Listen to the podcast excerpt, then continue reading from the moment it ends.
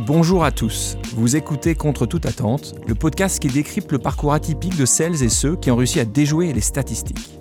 Je suis Alexandre Mars et ensemble, nous allons à la rencontre de personnalités qui ont réussi, contre toute attente, à grimper les échelons, à s'imposer comme légitimes, voire incontournables dans un monde où les places sont rares et les trajectoires souvent prédéfinies. Nous allons apprendre comment ces aventuriers ont réussi à donner un élan inattendu à leur existence malgré un chemin semé d'embûches. Et quels sont les dessous et les secrets de leur incroyable destin. Bienvenue, c'est contre toute attente. Alors que le monde rural s'enferrait dans un cercle vicieux entre mainmise des gros distributeurs sur les prix des matières premières, exode rural, abandon de fermes, suicide de paysans, dans un contexte de lasagne italienne surgelée au cheval de Roumanie et de malbouffe vendue au kilo, deux hommes, toi, Nicolas Chaban, et ton associé, Laurent Pasquier, avaient inversé, contre toute attente, un rapport de force qui semblait immuable en rendant le pouvoir aux consommateurs et aux producteurs. Bonjour Nicolas. Bonjour Alexandre.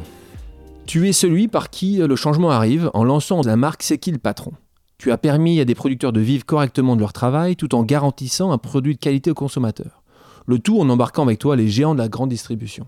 Un tour de force qui te propulse aujourd'hui au rang de ponte de l'agroalimentaire équitable touche à tout, le Zorro de la conso, le pape de la distribution alternative, le Robin des bois des supermarchés, un ovni étranger du code du commerce. J'ai eu euh, d'autres invités et je crois que c'est la première fois que j'ai vu autant de surnoms. Nicolas Chaban, qui es-tu? Eh bien, si c'est la première question, c'est une sacrée question. Euh, ce que je suis à titre personnel, c'est quelqu'un très heureux de voir que des valeurs, des convictions, peuvent devenir globales, générales, partagées par beaucoup, l'important sens du partage, et puis euh, ce qu'est le projet, parce qu'on essaie nous de nous oublier à titre personnel dans la dimension collective de ce projet, c'est euh, une fréquence collective, une petite musicalité, quelque chose qu'on a tous et qui vibre euh, au même diapason là, de façon bienveillante et positive. Voilà, c'est une grande part du succès c'est de nous ressembler autant sur l'envie de changer les choses positivement. Et donc, quand tu crées euh, C'est qui le patron euh, il y a un peu plus, un peu plus de trois ans? Deux ans, ah, deux, ans deux ans. Donc, c'est que deux ans avec, euh, avec Laurent. tu peux nous expliquer le concept? Il y a 25 mois, en novembre 2016, on se dit tous c'est pas possible que notre argent, quand on achète du lait, c'était le point d'entrée, participe à un système où à l'autre bout on apprend que euh, les producteurs sont dans une terrible détresse. C'est-à-dire que encore aujourd'hui, c'est un agriculteur en France par jour qui met fin à ses jours. Savoir qu'on était rendu complice involontaire de cette euh, dimension inacceptable euh, nous avait donné envie de changer. Alors il y a eu un petit coup de fil qui a tout provoqué et accéléré. C'est le ministère de l'Agriculture de l'époque un conseiller m'appelle, on s'occupait, comme toujours aujourd'hui, de l'anti-gaspi. Hein. On a créé les gueules cassées, c'est les fruits et légumes avec des petits défauts d'aspect, qu'on sauve du gaspillage euh, en les vendant moins cher. Bon. Et cette aventure a été présentée euh, à ce moment-là à l'ONU, le ministère en avait fait tout un, un, dossier. Et puis à la fin de la conversation, le conseiller me dit, vous savez, on, on vit une crise agricole terrible, on en avait parlé, est-ce que vous n'avez pas une idée, côté consommateur, pour aider les producteurs. Alors je me rappelle avoir retourné la question. Combien il manque sur un litre de lait pour qu'un producteur gagne sa vie et vive de son métier? Il n'a pas su répondre tout de suite. Il a fait une petite étude, ce qui est un peu étonnant, mais tant mieux, il l'a fait. Et puis il est revenu en disant ben, il manque 8 centimes par litre. 8 centimes pour qu'un producteur, sur sa quantité de lait annuel, vive de son métier. Dernière question, combien on boit de litres chacun? Par an et par habitant, 50 litres. Et là, pour la première fois, je me rappelle de ce moment-là, on fait cette addition, cette équation 50 litres fois 8 centimes, ça faisait 4 euros par an. 30 centimes par mois, un peu plus. Voilà ce qu'il fallait qu'on rajoute, nous consommateurs, sur un litre de lait, pour qu'à l'autre bout, il y ait un sourire d'un producteur qui se lève le matin en étant heureux d'aller faire son métier, en étant rémunéré normalement. Et là, quand vous avez ça en tête, vous vous dites, tant qu'on ne me prouvera pas que c'est impossible, euh, j'avancerai. C'est d'abord une conviction personnelle, et puis après, elle est devenue, euh, elle a été relayée par beaucoup. Et donc ça, c'est euh, le début, il y a moins de trois ans, de C'est qui le patron? Après cette discussion, après ce coup de téléphone, bah, comment tout se met en place? Raconte-nous un petit peu cette aventure Alors, incroyable. c'est vrai que ça, c'est une question parce que tout est allé très vite, ça continue d'avancer vite, et même nous, on est un peu spectateur de ce qui se passe. C'est-à-dire que il faut imaginer qu'à ce moment-là, on s'occupe donc de la lutte anti-gaspi, des gueules cassées, de faire en sorte que, au-delà des fruits et légumes, des produits industriels avec des petits défauts d'aspect, rappelons en France que ça remplit chaque année le Stade de France à rabord, ces produits parfaitement consommables qui ne voient pas un estomac humain. Euh, on était dans ce gros travail. Et puis, l'idée arrive, on arrive à créer au moins le principe et le concept d'un lait équitable euh, qui rémunérant au juste prix le producteur, mais il fallait le mettre en place. Et je me rappelle, c'est la bonne étoile des projets, mais bon, ton, itinéraire personnel, euh, je pense que ça résonnera euh, de quelque chose que tu ressens, mais quand quelque chose a du sens, sans doute, il y a autre chose que sa propre énergie qui devient un relais pour avancer. Il y a le fait qu'on euh, rencontre un jour dans une soirée Bertrand Swiderski. Je dis son nom parce qu'il faut expliquer que parfois une personne peut changer bien des choses. Bertrand Swiderski travaille chez Carrefour, il s'occupe de la RSE. Et il entend parler dans un. Il y avait de la musique, enfin, c'était pas du tout une réunion de travail. Hein. Je lui dis, mais il y a une marque de consommateurs qui va voir le jour. On rémunère au juste prix euh, un producteur de lait. C'est pas beaucoup plus cher et on va créer le cahier des charges. Parce que j'ai quand même oublié de dire qu'au-delà de cette notion d'équité, ce qui a fait le succès de C'est qui patron, c'était de permettre à tout le monde, collectivement, de répondre à des questions toutes simples. Est-ce que vous voulez qu'on rémunère au juste prix le producteur? On pouvait répondre non, le produit était moins cher, 0,69 centimes. On pouvait répondre un petit peu, 4 centimes, 8 centimes pour aider le producteur. Euh, et à chaque fois qu'on répondait, le prix augmentait. Est-ce qu'on n'enlèverait pas les OGM de l'alimentation? 5 centimes de plus. Donc de 69, je suis passé à 77 pour l'équité.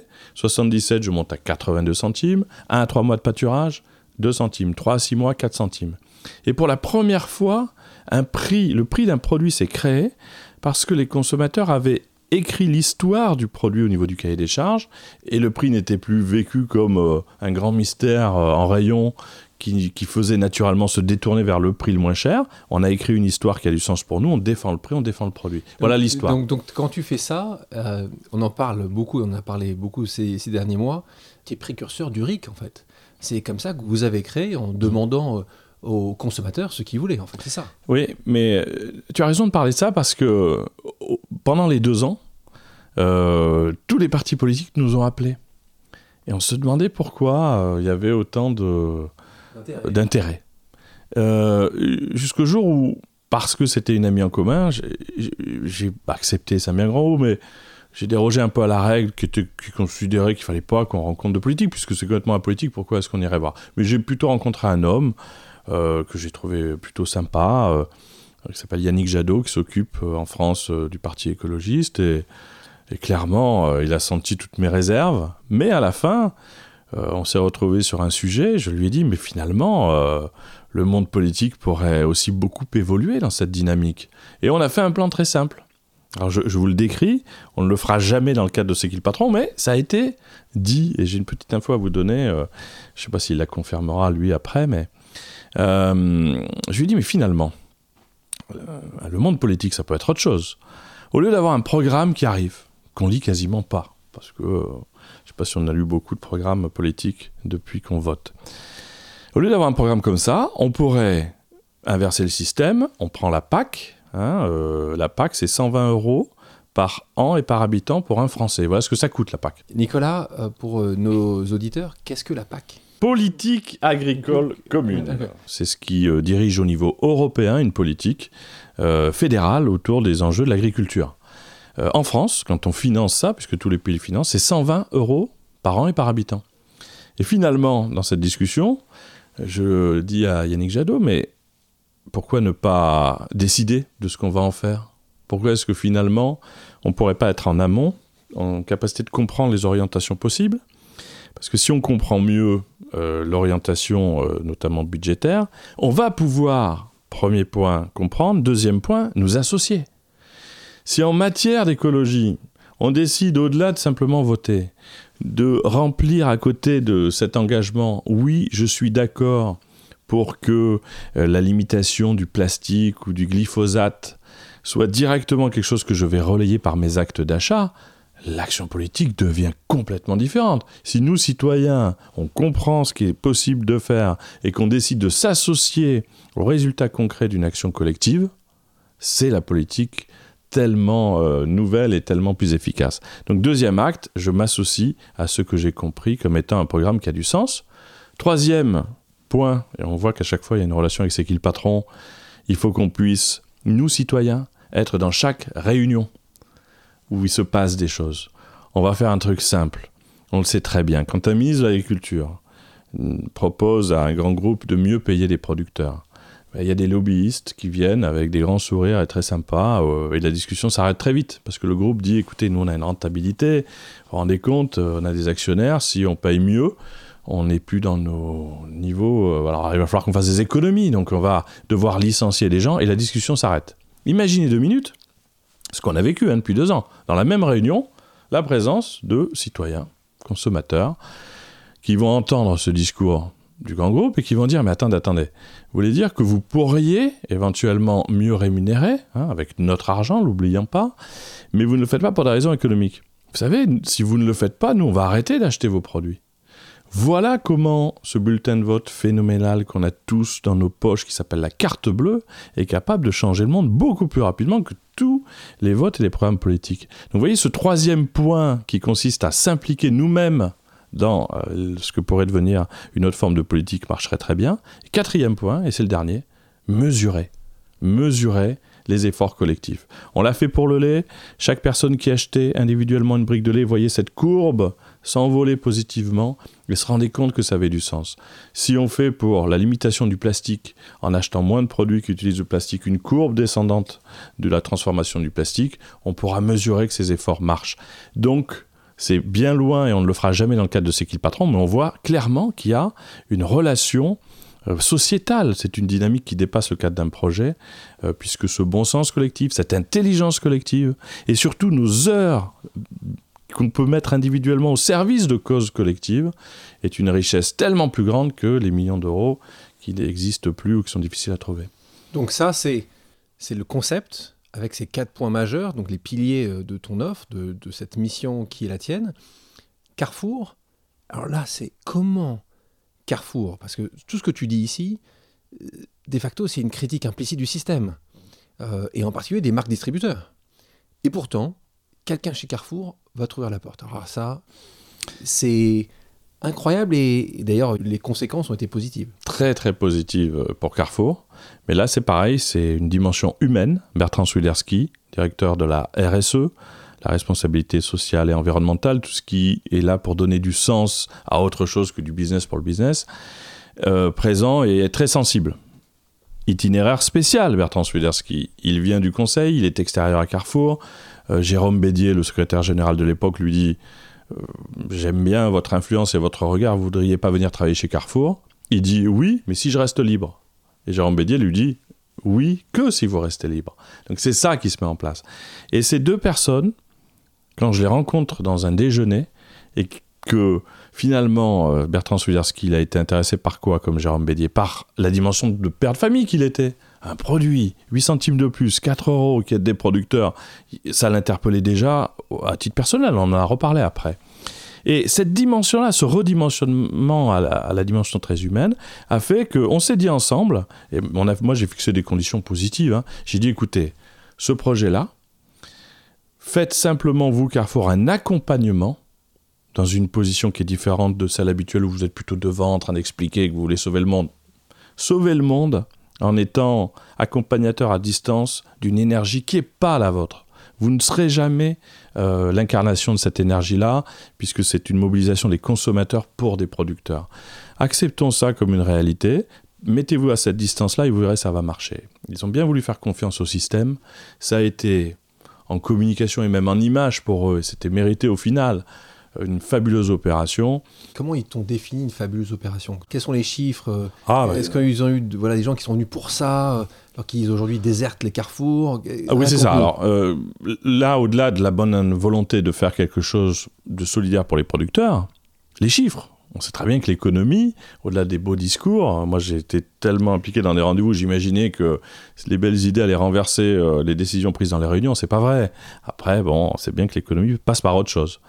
Mais là, quand cette très belle histoire a des performances jamais vues dans l'histoire du monde agroalimentaire, je vais les détailler, euh, tout le monde se met au diapason du fait que ces arguments concrets et positifs peuvent devenir des arguments de vente c'est là où les arguments RSE qui étaient dans un coin des rapports annuels pendant des années pour faire bien deviennent des arguments de vente. Et là, euh, on regarde les chiffres du lait. C'est quoi les chiffres du lait? On rêve de 5 millions de litres par an.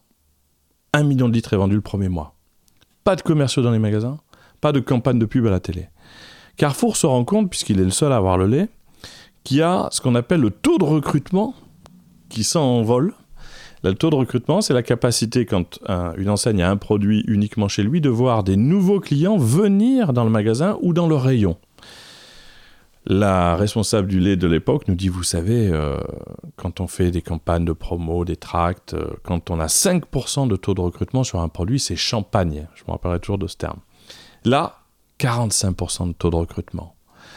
C'est-à-dire que tout le monde se rend compte qu'un produit un peu plus cher, mais avec de la valeur ajoutée, de la transparence et de la traçabilité, est capable d'avoir des performances économiques complètement inattendues. Ça, c'est le début.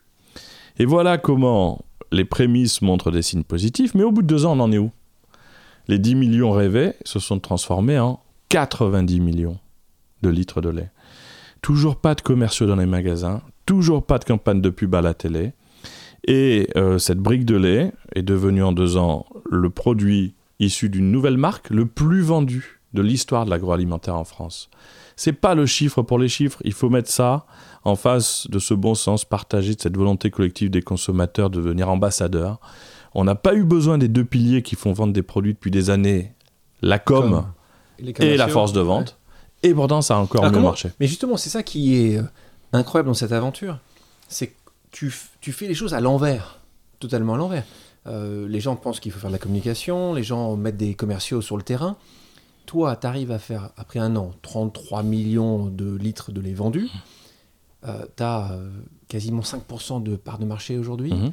Alors, comment tu l'expliques? Alors, dans ta question, il y a quelque chose de fondamental. C'est que euh, je serais très fier, je dis ça pour euh, simplifier le discours, de pouvoir dire qu'on avait eu une stratégie, qu'on l'avait imaginée, qu'on avait fait des choix qui finalement ont été gagnants. Pas du tout.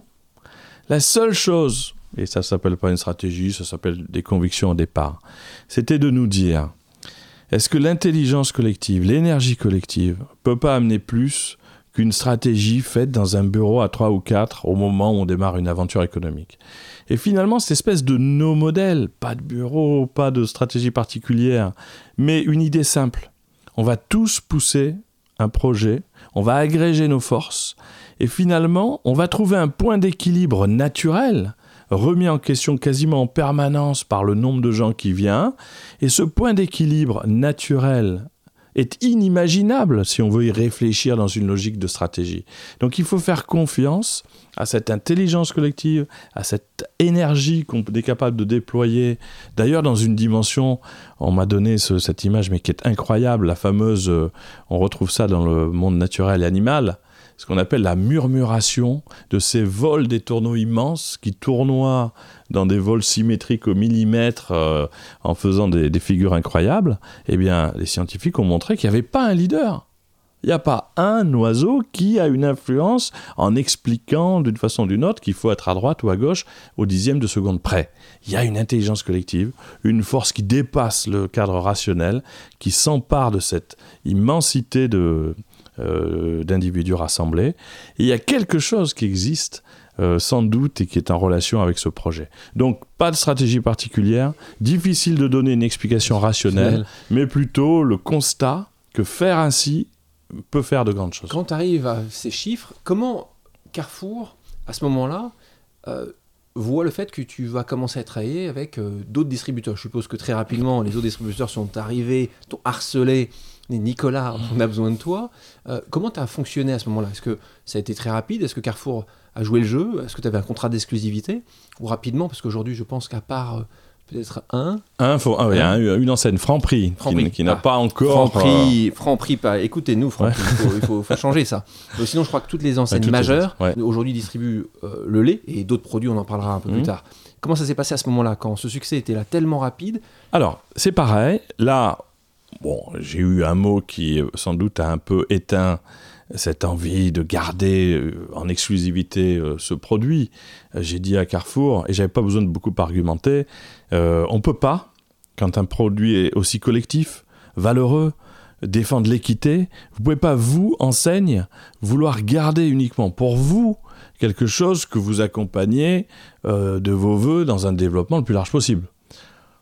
Il n'a pas fallu beaucoup argumenter. Eux-mêmes se rendaient compte qu'ils étaient très heureux d'être les premiers à avoir initié ça. Mais il y avait des moments importants et étonnants. Je me rappelle de ce moment où les autres enseignes vont relayer la démarche. Et Carrefour dit on va faire une communication en disant on est très heureux d'avoir pu initier la démarche. Et je me rappelle de la première pub qu'il nous présente. Il y a euh, un gros logo en haut Carrefour. Carrefour est très heureux d'avoir pu faire naître ce projet, etc., etc. Et il me demande mon avis. Alors je leur dis, vous savez, moi je pense que peut-être vous pourriez faire autre chose, quoi. Vous mettez le produit avec des arguments, c'est des petites bulles qui viennent rappeler équité, euh, soutien le producteur, pas d'OGM, pâturage, forages locaux. Expliquez ce qu'est le produit. Et en bas, vous mettez simplement en vente dans tous les magasins Carrefour renoncer à, au porte-voix qui parfois euh, rend moins audible les messages et puis mettez-vous dans une autre dimension qui est plutôt la fierté de le faire. Et ils ont rajouté, nous sommes très heureux d'avoir pu euh, initier ouvrir les premiers rayons et nous invitons tous nos confrères désormais à faire la même chose pour qu'un maximum de producteurs soient aidés. Et voilà comment la belle histoire a aussi engendré une jolie communication. On parle des distributeurs euh, parce qu'ils sont aujourd'hui très importants dans ton activité.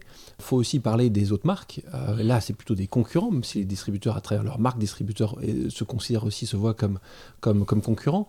Comment les géants de l'agroalimentaire vous ont vu arriver il y a deux ans de ça comme des ovnis en, dis- en disant ça marchera jamais Euh, et, et comment aujourd'hui ils vous voient Alors, si on parle des, gens qui font du lait, euh, euh, depuis C'est qui le patron, il y a 15 marques euh, qui sont venues soutenir les producteurs, qui sont arrivés sur les rayons. C'est la plus belle victoire. Rappelons-nous ce qu'est C'est qui le patron. C'est une marque créée par des consommateurs. On n'est pas dans un modèle, c'est pas un nouveau Coca-Cola qui a des concurrents en face de lui. Il n'y a pas une initiative équitable qui est concurrente d'une autre initiative équitable. Une initiative équitable, ça s'additionne à une autre initiative équitable. Cette notion-là, nous, on l'a à l'esprit depuis le début. Après, il faut que réellement, ce soit équitable, que les coulisses de l'histoire ne soient pas de la communication. On est très vigilant, et les consommateurs nous le disent, sur le fait que tu vois arriver un lait équitable avec des millions d'euros dépensés en pub qui coûte plus cher que ce que sans doute ça va rapporter aux producteurs. Ça, c'est pas très bien. Et c'est comme ça qu'on a créé, là, euh, cette année, on en parlera peut-être euh, On en parlera euh, évidemment. un média pour finalement aller dans les coulisses des produits de l'alimentation, mais aussi bien savoir ce qu'il y a derrière un produit et, et ses Av- valeurs. Avant de rentrer justement sur ce que tu vas faire comme nouveau projet, comment tu vas réussir à faire que ce n'est pas uniquement euh, ton produit, ta marque, mais ça va être aujourd'hui partout en France et espérons ailleurs. Euh, restons encore quelques minutes sur euh, ton succès et c'est qui le patron. Explique-nous, euh, ce, ce nom est exceptionnel. Tout cas, euh, moi j'aime beaucoup. Euh, Explique-nous comment euh, tu l'as trouvé? On est arrivé? Ben alors, il y a eu deux moments, mais un principal. On était, il y avait peut-être 6 ou 7 ans, mais on était dans un Auchan dans le Vaucluse. J'habite au pied du Mont Ventoux, Auchan le Pontet. Et il y avait le, le fondateur d'Auchan qui était là, Gérard Muyez, qui venait voir un de ses vieux amis, la directeur du magasin. Et ce jour-là, c'était sur un autre projet euh, qui existe toujours aujourd'hui, qui est le soutien des producteurs. Euh, le petit producteur, on met une photo sur une barquette de fraises ou d'abricots. En échange de cette garantie et de cet engagement, le produit qui est meilleur est payé plus cher. Bon. TF1 ou France 2, je sais pas qui filme euh, Gérard Muliez. Et puis, au moment de l'interview, il y a une toute petite dame qui arrive du fond du magasin euh, avec une boîte de mayonnaise là dans les mains. Et lui voit ça du coin de l'œil. Alors elle voit ce monsieur avec une cravate au champ et elle l'interpelle. Lui arrête tout, il arrête l'interview. Oui madame, qu'est-ce qui se passe? Et elle dit bah écoutez, euh, bonjour, excusez-moi, je cherche la mayonnaise allégée. Et voilà, le fondateur d'Auchan, circulant dans les rayons, cherchant la mayonnaise, ça dure un petit moment. À la fin, la mayonnaise allégée est trouvée. Il revient, et donc cinq bonnes minutes après, il reprend l'interview. Et là, à ce moment-là, je me dis, je crois que je viens de rencontrer la patronne de Gérard Muliez. C'est qui le patron? Combien de personnes en France auraient pu, à ce moment-là, l'interrompre dans cette interview? Donc c'est vrai que euh, c'était ça, et puis euh, des, petits- des petites choses, mais cette notion de c'est qui le patron qui est positive, c'est pas agressif, mais c'est pour rappeler à tout le monde. Et alors là, il y a d'autres enjeux hein, qui croiseront tes convictions. C'est que si on se rend compte du pouvoir phénoménal que nous avons, et notamment par la carte bleue, et récemment, tout n'est pas très structuré dans mon esprit, soyons clairs, mais il y a mon instinct qui me dit, mais bon sang de bois, si on comprend qu'individuellement, grâce aux réseaux sociaux, on peut se parler, qu'on se rend compte qu'on a une carte bleue capable, euh, puisqu'elle finance 99% de ce qu'est notre monde, d'avoir une influence à un niveau 1, comme remonter jusqu'au gouvernement de tous les pays, si on décide, nous, citoyens, de façon bienveillante, d'organiser les choses et une action euh, commune et collective, on est capable de faire basculer un monde qui ne dépend que de nous et de cet acte d'achat. Donc ça permet d'imaginer tellement de choses incroyables. Souvent, les gens posent la question comment on peut euh, faire que ce monde demain soit un peu plus raisonnable? Et, euh, et la réponse, elle est là. hein, c'est, elle commence par nous. Mhm. Elle commence par ne plus accepter. Elle commence par acheter euh, d'une manière équitable. Et ta marque, c'est euh, la marque d'aujourd'hui. C'est une marque qui euh, laisse euh, le consommateur acteur. Toi, tu l'appelles le consommateur. Mhm. Et c'est là où on est aujourd'hui. On est dans un monde où, globalement, euh, tu lui as redonné le pouvoir à ce, à ce consommateur. Et comment toi tu le vois? Tu le sens vraiment aujourd'hui que tu euh, pèses de tout ton poids sur cette évolution de société? Ben, je, le vois un petit peu euh, différemment, c'est-à-dire que jeu, hein, c'est un jeu qui, vaut un on, j'imagine, quand tu poses la question. Mais c'est même pas nous qui pesons, nous on est l'expression qui vient cristalliser le fait que les choses sont possibles autrement. hein, euh, là, d'un seul coup, on se rend compte par cette initiative, il y en a bien d'autres aussi. Mais là, c'est concrètement la preuve, en France déjà, et il y a d'autres pays qui vont suivre, que si nous, consommateurs, avec peu de moyens, n'imaginons pas qu'il faut avoir des millions pour faire des choses incroyables. On se rassemble, on se parle via les réseaux sociaux, on partage des convictions qui sont tellement communes que finalement on n'a pas à faire de grands plans compliqués, on parle de notre bon sens et de notre volonté de changer les choses déjà de façon très simple. Si on fait ça, et qu'on se parle, et qu'on prend des informations sur les entreprises, comme tu l'as très justement dit, qu'est-ce que fait cette entreprise de mon argent? À quoi sert mon argent? Qu'est-ce que vous en faites de cet argent pas facile à gagner quand je le dépense chez vous? En, récupérant ces informations-là, on va naturellement à la base euh, orienter nos actes d'achat vers des entreprises plus vertueuses, au-delà même des produits vertueux. Ça ne suffit plus d'avoir un produit sympa et vertueux. Il faut aussi que l'entreprise soit dans une logique de changement. Et bien avec ces informations-là, on va pouvoir euh, de façon incroyable faire des, des, des effets de levier euh, au-delà de ce qu'on peut imaginer. Rappelons-nous quand même, s'il y a deux ans on avait dit quelques petits consommateurs dans une logique un peu spontanée vont créer une brique de lait, et vous verrez deux ans après, ça va être le produit le plus vendu de l'histoire en tant que nouvelle marque, et elle va faire basculer le marché du lait, l'équitable va apparaître dans les rayons, les grandes marques vont s'en emparer, personne ne l'aurait- imaginé. Ce qui fonctionne très bien, et si on le voit dans, les- dans toute marque, hein, toute marque, quand elle fonctionne, c'est que quelques années après, on se dit mais comment c'est possible que ça n'existait pas avant? Et aujourd'hui, je peux t'assurer que quand je parle de ce produit-là, à des gens qui sont nouveaux consommateurs, donc euh, ils me disent mais ah bon, c'est nouveau? Hmm. Ah bon, on faisait pas ça avant? Ah bon?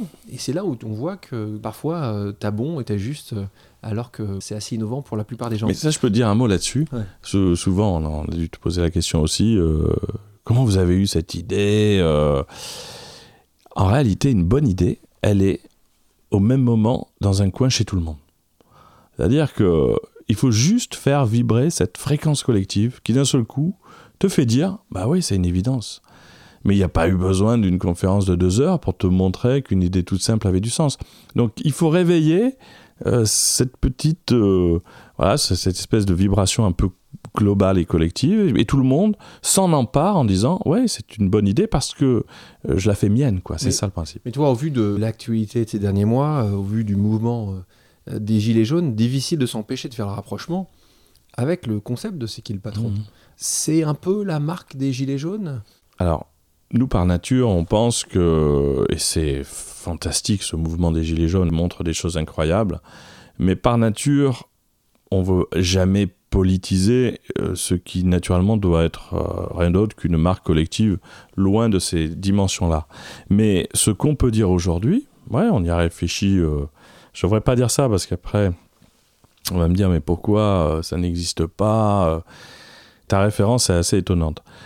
Bien sûr que on s'est dit, mais bon sang, au-delà d'un produit comme celui-là, qui crée de la valeur, qui est peut-être parfois un peu plus cher, mais pas à chaque fois, imaginons demain que cette, dynamique populaire fasse naître une autre marque, que c'est qui le patron, qui permettrait d'avoir une marque qui défend directement les intérêts de ceux qui l'achètent puisqu'ils en seraient copropriétaires, dans une logique d'économie identifiée, c'est-à-dire tant de pourcentage il en faut un pour le distributeur, un pourcentage connu pour le fabricant.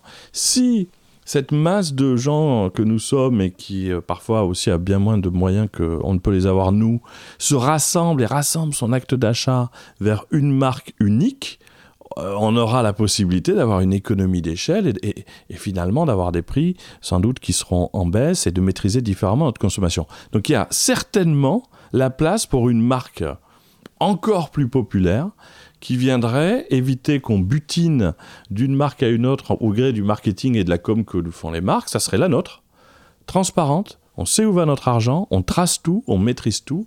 Et voilà, c'est un rêve encore plus grand. Oui, mais là, tu parles, en parlant de ça, tu parles de sociétaire. Donc, euh, est-ce que tu peux expliquer aussi, parce que les auditeurs ne le savent pas forcément tous, tu l'expliquais mhm. un peu, mais pas suffisamment dans le détail.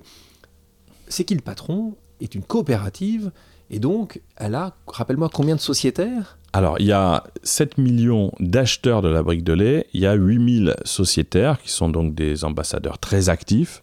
Euh, oui, parce que euh, il faut vraiment le préciser. La coopérative, ça a l'avantage de pouvoir ramener euh, tout le monde dans une dimension, une voix, un vote. On peut donc prendre des décisions collectives et communes. Ça coûte 1 euro pour être adhérent. On n'a pas voulu que ce soit plus pour pas qu'il y ait d'histoire euh, financière. Et euh, ces, ambassadeurs-là, comme d'ailleurs les 7 millions de personnes, ont un rôle clé. Hein. Euh, le succès, moi j'en parle très humblement, presque un spectateur, parce qu'on a créé la dynamique de départ. Mais, comment vendre 90 millions de litres de lait sinon en bénéficiant d'un relais à un autre niveau que celui qu'on avait nous mis en place? Comment devenir sociétaire pour ceux qui nous écoutent? C'est faisable Ah oui, bien sûr. Bah, on invite tout le monde hein, parce que cette marque, elle est, c'est, notre marque à tous hein, en tant que consommateur. On va sur le site internet, il y a un petit bulletin d'adhésion, il faut quelques minutes, euh, on paye un euro. Euh, en ligne et on devient donc sociétaire. On est informé évidemment de toutes les actions on a une capacité à s'informer juste ou à agir. Euh, et puis, on rentre aussi euh, dans la transparence de ce qu'est l'aventure, des orientations qu'elle va pouvoir prendre, que ce soit sur un produit ou des orientations fortes. Est-ce qu'on fait de la pédagogie dans les écoles? Est-ce qu'on aide la conversion bio? Est-ce qu'on a des programmes qui vont permettre, notamment à des producteurs, vous savez, on n'a plus voulu manger d'œufs de poule élevés en cage et on dit on veut plus d'œufs de poule élevés en cage. Mais il y a des milliers de familles de producteurs qui sont condamnées instantanément par une décision comme ça. Donc, euh, comme on l'a fait sur le beurre bio, on a mis des centimes pour aider la conversion bio et, faire en sorte qu'il y ait plus de bio en France. Eh bien, on réfléchit à, sur des œufs, mettre quelques centimes de plus pour aller aider des producteurs à faire cette transition et euh, sans que ce soit aussi douloureux que nous l'a raconté, où euh, un responsable de grande surface nous a dit quand j'ai dû annoncer au père et au fils qui nous fournissaient des œufs depuis des années qu'il n'y avait plus aucun neuf en cage qui sera acheté à partir de 2019, euh, ça a été des larmes et, un drame total pour cette famille. Donc il faut prendre la dimension globale des choses, et là on doit le décider tous ensemble. Deux vertus à ça, l'intelligence collective tellement plus fiable pour le long terme que l'intelligence individuelle.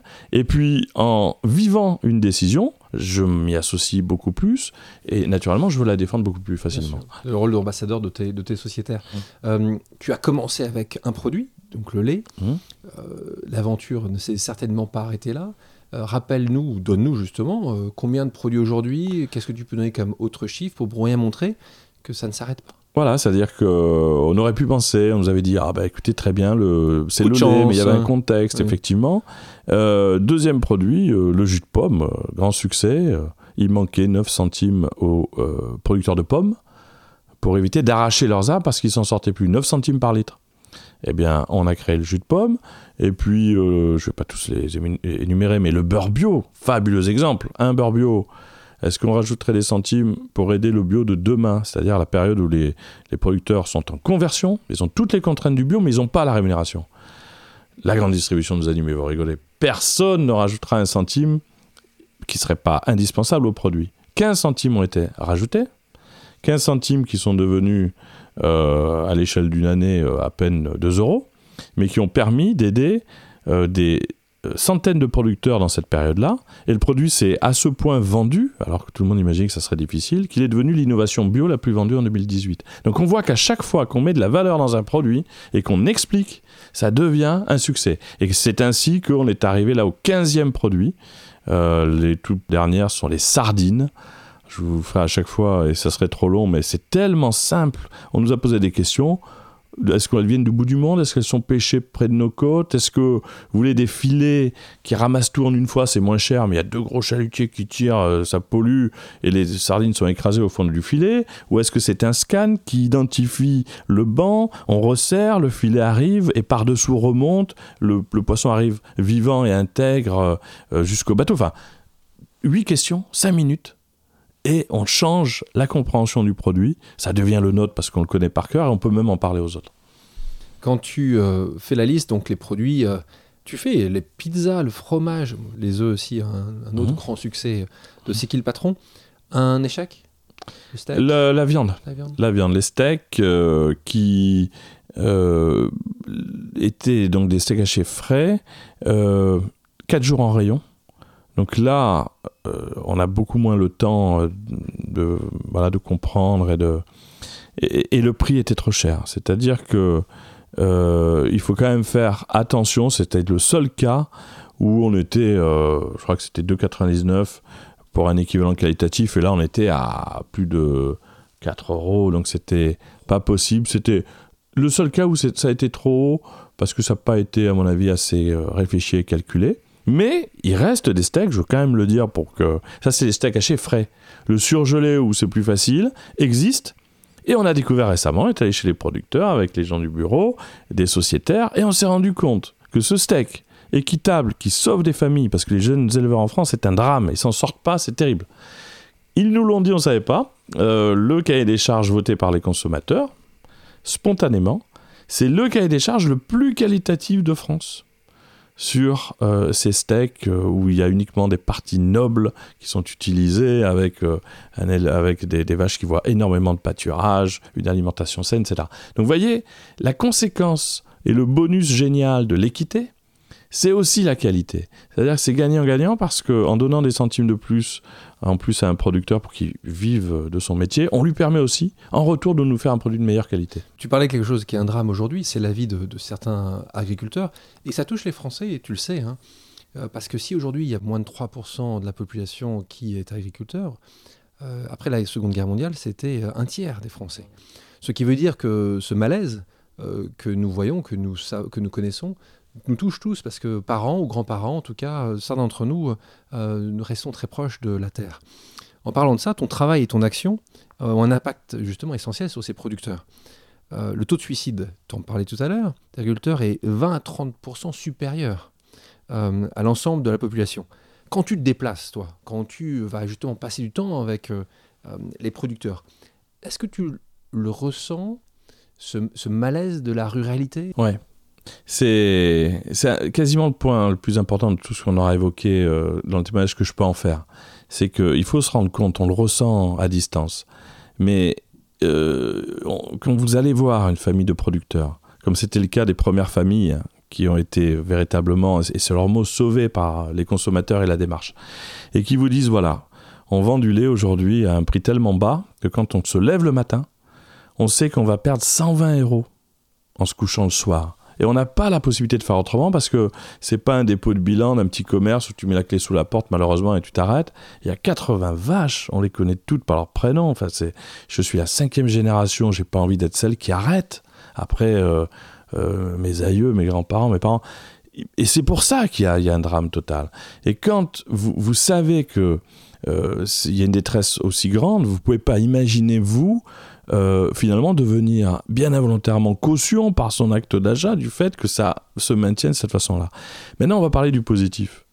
Ces familles-là, euh, qui ont pu toucher non pas 20 centimes, comme c'était à l'époque le cas, mais 39 centimes pour arriver à, ce prix-là. Eh bien là, vous avez, mais il faudrait que vous puissiez avec nous le vivre pour comprendre. On essaie de beaucoup témoigner de ça et de faire témoigner tout le monde. Mais vous avez des gens qui, d'un seul coup, se lèvent le matin en gagnant leur vie avec un grand sourire, se couchent le soir avec un grand sourire, sont capables d'embaucher le petit neveu, de prévoir euh, le fait de pouvoir transmettre la, euh, la production. Et euh, il y a un mot extraordinaire de Martial Darbon, qui a été le producteur courage qui a permis tout ça. il m'a dit, moi, pendant deux ans, j'ai pas dormi. J'étais le président d'une COP de 80 familles et je savais qu'on allait dans le mur, on s'en sortait pas. Il restait deux mois avant que le banquier débranche la prise, quand l'histoire est arrivée. Je dormais pas depuis deux ans. J'avais tellement peur que le téléphone sonne pour m'annoncer un drame. C'était terrible. Et il dit, quand on a vu cette initiative arriver, il y a eu cette réunion à la mairie, et il avait euh, en face de lui le responsable de Carrefour et de la laiterie, Emmanuel Vasnex. Disons le nom des gens merveilleux sur Terre pour cette partie-là. Et que les gens ont dit, OK, on fait la démarche et on va prendre la totalité du lait. Il m'a dit J'ai encore pas dormi pendant trois nuits parce que je pouvais pas croire que c'était possible. Donc, effectivement, il y a des insomnies euh, plus faciles à, vivre que d'autres. Avant, c'est qui le patron? Tu as fondé le collectif, tu en as parlé à plusieurs reprises, Les Gueules Cassées, en référence à ces produits moches, refoulés, euh, de la commercialisation. Donc, la lutte contre le gaspillage alimentaire, le juste prix aux producteurs. Est-ce que tu te décris comme un activiste? Alors, par conséquence, oui, hein, finalement, même si c'est pas un sentiment d'agacement ou négatif qui me motive. Je le vis pas comme ça. Je me dis pas c'est terrible, c'est euh, horrible, il faut tout changer. Euh, il y a des salauds, il faut les faire tomber. Je ne vois pas les choses comme ça. Je me dis on a une capacité phénoménale déjà à se mettre en scène positivement. Commence par toi. Euh, essaie d'avoir deux, trois personnes qui pourraient penser la même chose. Ne les trahis pas dans leurs euh, convictions. Règle ton fameux équilibre commun en permanence au diapason de ce que tout le monde pense. Et, euh, on devient un militant. Mais je me rends compte aussi, il y a la rue qui permet d'exprimer des positions, et ça a toujours été le cas et c'est indispensable. Mais là, vous pouvez faire une révolution à votre niveau individuel en vous rassemblant de cette façon-là. Euh, avec, encore une fois, cet acte d'achat tout simple, sans bruit. Euh, quand à un moment donné on déplace son argent vers des boîtes vertueuses qui font des efforts et qu'elles sont couronnées de succès, et ben, les autres regardent ce concurrent grandir et vont forcément changer. On peut orienter la globalité de ce monde à partir de son acte d'achat, j'en suis certain. Et ça se fait dans la douceur de la décision intime prise qui n'attend plus que quelqu'un d'autre, un messie ou un ennemi, euh, euh, puisse voir les choses différemment. Est-ce que tu peux nous parler de ce prochain projet? Tu l'as évoqué tout à l'heure, en connexion avec euh, C'est qui le patron Qu'est-ce que tu vas faire pour avoir encore plus d'impact hmm. pour le consommateur? Alors, depuis tout à l'heure, tu dis je vais faire. Hein. je, me suis retenu de dire on, mais c'est vraiment toujours ce qu'on va faire. Hein. Euh, mais c'est ta raison de, de, bien le mettre en avant. Voilà, c'est très important parce que seul je ne ferai rien. Voilà, donc euh, euh, ensemble, il y a une suite naturelle. On a créé des produits tous ensemble, les consommateurs, 15 produits équitables, c'est un succès. Il y a eu 40 grandes marques qui nous ont appelés en disant on aimerait vraiment que vous puissiez venir dans les coulisses de euh, nos produits pour voir qu'on fait aussi des choses intéressantes. Dans un premier temps, c'était pas du tout le rôle de C'est qui le patron. On a dit non, jusqu'au jour où on s'est dit, mais bon sang, finalement, est-ce que nous, on veut faire la plus grande marque du monde avec des milliers de produits? On le fera jamais. Alors, est-ce qu'on ne peut pas aller voir dans les coulisses des produits qu'on consomme et qu'on donne à nos enfants, comment ils sont faits? Est-ce qu'on ne peut pas comprendre de la même manière, avoir une influence, euh, réfléchir et finalement contrôler? Donc on, s'est mis en situation là, en 2019, de créer un média. On est, venu, euh, on nous a proposé notre bonne étoile, a fait que les gens sont arrivés en disant, si vous voulez, on vous aide à créer la chaîne des consos. Alors, c'est pas notre métier de départ, mais on a des très belles conditions pour le faire. La chaîne des consos, c'est, sur le principe de C'est qui le patron, un média indépendant, libre, qui va aller voir dans toutes les coulisses des produits que nous consommons, comment ils sont faits, la dimension d'équité, le prix payé au producteur, la dimension nutritionnelle, voilà. Et euh, en découvrant par nous-mêmes la réalité de ça, si on estime que c'est intéressant, on le dira aux autres. Quand tu dis, quand nous estimons, de nouveau, c'est les sociétaires Voilà. de c'est qui le patron diront oui ou non, et plus élargi, Et plus élargi. oui ou non. Donc euh, globalement, il y aura un vote, de nouveau une démocratie qui sera une démocratie collective sur ces sujets, participative. Voilà. Récemment, là, euh, effectivement, on le fait depuis des semaines. Euh, on a donc euh, trois étages à Paris, un plateau de télé, un plateau radio, un théâtre connecté où on peut organiser des débats et où tout le monde peut entendre et poser des questions. Les premiers fabricants sont venus. Euh, on a même vu des, très grands acteurs du monde agroalimentaire. Ça ne veut pas dire qu'on va le faire, mais on écoute. Expliquez-nous euh, ce que Mais- vous mais voulez faire. Comment au départ les gens réagissent? Quand tu m'as parlé de ça, je me suis dit, mais est-ce que tu vas justement travailler avec eux? Est-ce que, est que les gens, je pense que comme d'habitude, ils voient ça, il y a une réaction de rejet au départ Oui. en disant, mais pourquoi tu fais ça? C'est l'inverse, tu vas les faire rentrer dans le système. Toi, tu vois ça différemment. Tu penses que, puisque tu es dans le système, c'est en étant dans le système que tu le feras changer. Ça? Absolument. Je, je crois vraiment que, bien sûr, le plus simple a été de, aurait été de ne pas le faire. hein. on reste dans nos, notre euh, dynamique et c'était déjà certainement très bien. Mais quand vous avez finalement la possibilité, de façon saine et positive et bienveillante, de rayonner positivement au-delà des propres produits, c'est qui le patron. Trois exemples. J'en cite qu'un. Le lait Monoprix MDD, donc marque distributeur, c'est devenu du lait C'est qui le patron. Sous la marque Monoprix, il y a du lait équitable. En un jour, il y a 130 familles qui sont passées de 31 centimes à 39, leur vie a changé parce qu'on a pris cette décision. Est-ce qu'on allait, nous, rester dans une logique de marque et dire non, non, non, on ne veut pas que ça rayonne au-delà de nos produits? On l'a fait pour aider les producteurs, pour changer les choses, et on va tout faire pour que ce soit le cas. Mais tu as raison, quand d'un seul coup, on annonce qu'on va aller visiter les coulisses de tous les produits agroalimentaires, il reste un choix. Et les grands groupes, qu'est-ce qu'on fait? Nestlé, Danone, ils nous ont tous appelés. Première idée, on n'y va pas. C'est ce qui s'est passé au bureau au niveau, non, on n'a rien à faire là. Et puis tu te dis une minute après, donc ils font 85% des produits qu'on consomme et qu'on donne à nos enfants, et on leur dirait, euh, restez comme ça, c'est pas grave. C'est un chemin. On s'est dit, on va pas valider le fait de le faire avec eux, mais on va essayer au moins de comprendre comment ils fonctionnent. Donc il faut bien préciser que lorsque ces marques, petits euh, acteurs, PME ou grands groupes viennent, ça ne veut pas dire qu'on va le faire. On filme tout, on le fait en ce moment.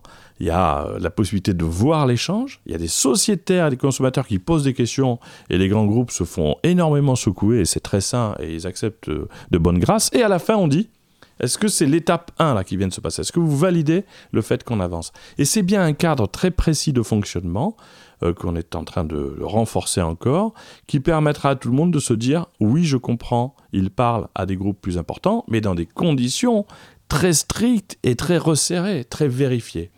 Et euh, si ça ne convenait pas à la, majorité euh, globale, on arrêterait un partenariat ou une investigation pour une marque qu'on ne considérait pas capable d'être à la hauteur de nos attentes. Donc on n'a aucun risque à au moins essayer. Et puis à tout moment, on prend la décision de, euh, de continuer ou pas. Moi, c'est plus une conviction personnelle, c'est vrai, elle ne devrait pas exister fortement, mais euh, je reste persuadé, moi, qu'un groupe économique euh, dicté par des actionnaires qui a pu avoir des mauvaises habitudes, et euh, s'il se rend compte que les consommateurs ont décidé de changer les choses, il veut continuer, lui, à être dans une logique économique et gagner sa vie. Donc il faut au moins voir si notre influence ne peut pas rencontrer euh, cette nouvelle vision qu'ils auraient de leur propre business. Et si c'est le cas, ça va changer. On s'en rendra peut-être compte que ça n'est pas possible. Résultat dans quelques semaines. Je pense en effet que euh, le darwinisme est toujours d'actualité et que l'homme, avec un grand H, euh, s'adapte à ce qu'il considère, dans le cas présent, de ce qu'il y a de mieux pour lui. Nicolas, pour terminer ce podcast, un petit quiz. Alors, deux questions, simples. Tu choisis l'un ou l'autre. Tu expliques ou pas pourquoi. Le lait avant ou après les céréales? Après. Ardèche ou Vaucluse? On peut répondre qu'à une question. hein. Ardèche. Fraise de Carpentras ou litchi de Madagascar? Fraise de Carpentras. Nikos ou Nagui Nikos. Euh, Accent ou pas d'accent? Évidemment, accent, accent, accent. Accent. Verlaine ou Rimbaud? Rimbaud. Coup de com' ou coup de gueule? Euh, Coup de gueule. Poivre vert ou camembert? Poivre vert. La Poste ou Twitter? Twitter. Activiste ou humaniste? Humaniste. Yuka, l'application, ou 60 millions de consommateurs? Yuka. TGV ou TER TER. Pierre Rabhi ou FNSEA Pierre Rabhi, Pierre Rabhi. Rond-point ou Carrefour? Très jolie dernière question. Rond-point. Nicolas, merci euh, beaucoup d'avoir accepté mon invitation. Merci euh, à toi, à tes équipes, à vos sociétaires de faire ce que vous faites au quotidien, de montrer que la consommation peut être différente. Et euh, merci à tous d'avoir écouté Contre toute attente, le podcast qui décrypte le parcours atypique de celles et ceux qui ont réussi à déjouer les statistiques. Si l'émission vous a plu, n'hésitez pas à la partager et à vous abonner. À la prochaine.